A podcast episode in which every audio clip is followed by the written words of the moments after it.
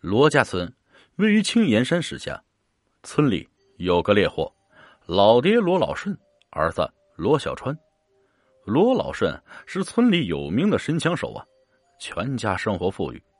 这日，罗小川去赵家镇赶集，将家里的猎物拿到集市上卖了，得了些钱，又在集市上乱转。忽然，他在地摊上看见一枚古旧的玉佩。不由自主的停下细看，这摆摊的小贩啊是个矮小的瘦子，看衣着打扮像是附近村庄的农民，一身破旧衣服，并不讲究。摊主是满脸堆笑，热情的招呼罗小川，声称啊玉佩是从老乡手中收购啊，显得老旧，只要给个本钱就肯出手。罗小川蹲下身子，拿起玉佩，触手感觉一丝冰凉之意。只见这玉佩晶莹剔透，泛着碧绿的油光，上面雕刻着一只狐狸。这狐狸娇小可爱，两只眼睛是活灵活现，憨态可掬，令人不忍释手。只是狐狸前爪掉了一截，并不影响美观。摊主开口要价二百元，罗小川没有犹豫，当下便付款拿走。回家后啊。拴上红绳，挂于脖上。这夜，罗小春躺下睡觉，忽然听见外面隐约传来了女子笑声，他颇觉奇怪，这连忙劈出门。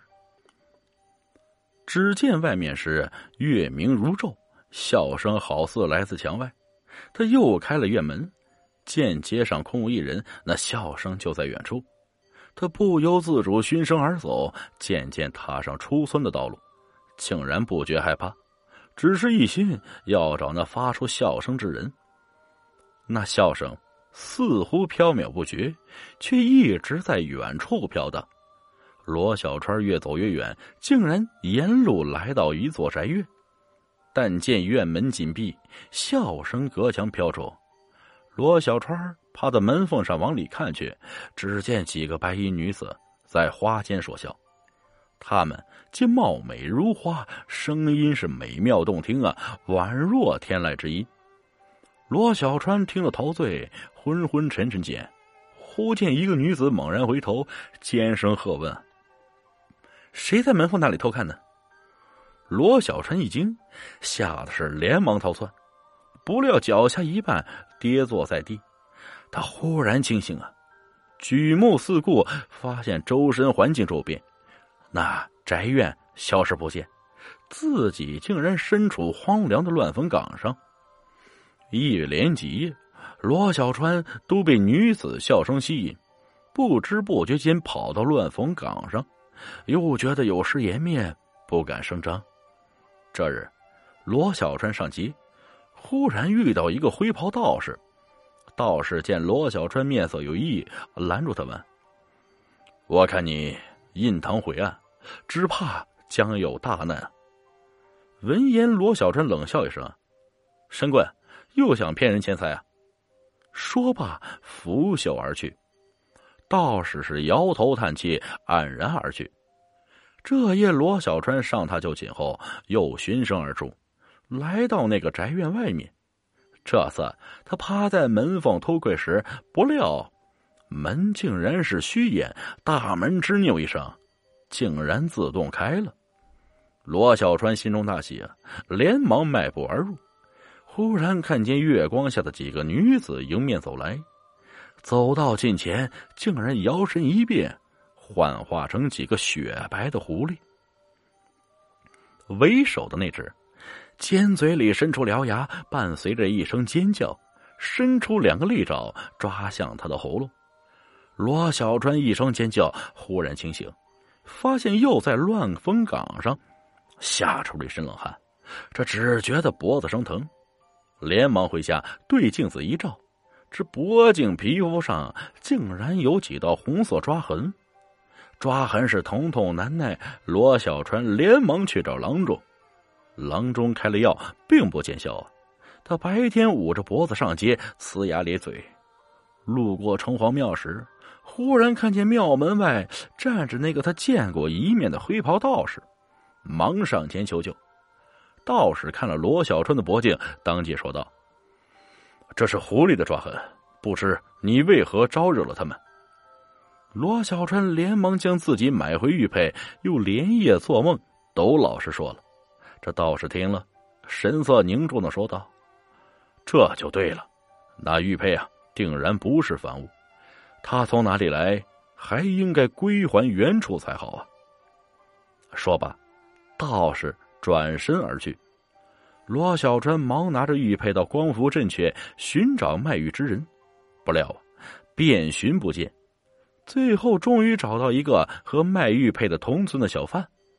小贩说道：“哎呀，他以前是在这里卖过玉佩，但是他前几天就已经死了呀。”罗小川闻言一惊，这忙问：“他怎么死的？”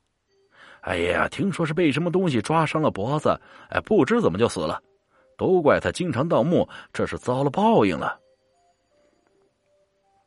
罗小川吃惊不小啊，道谢离去，当即返回在家中养病，却是一天比一天重，脖子上的伤痕腐烂肿胀，变得是呼吸困难，眼看性命不保。这夜。罗老顺守着儿子垂泪，忽然平地刮起一阵阴风，家里是烛光明灭不定，摇曳几下，忽然熄灭了。但见月光如水，屋门开处啊，一个白影闪身进来。罗老顺定睛一看，却是一个白衣女子，只是女子右手缺失，甚是可怖。罗老顺一惊，脑子忽然开窍啊！想起自己三十年前曾经开枪打伤过一只白狐狸，只打伤了他的右前爪，让他给跑了。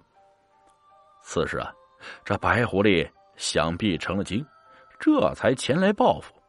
罗老顺吓得哆嗦道：“三十年了，你还是找来了。”只见白衣女子飘忽逼近，仇恨的双眼紧盯着罗老顺，口中冷笑道：“啊。”当年你打伤我的右手，多亏一个恩人搭救，我才得以逃得性命。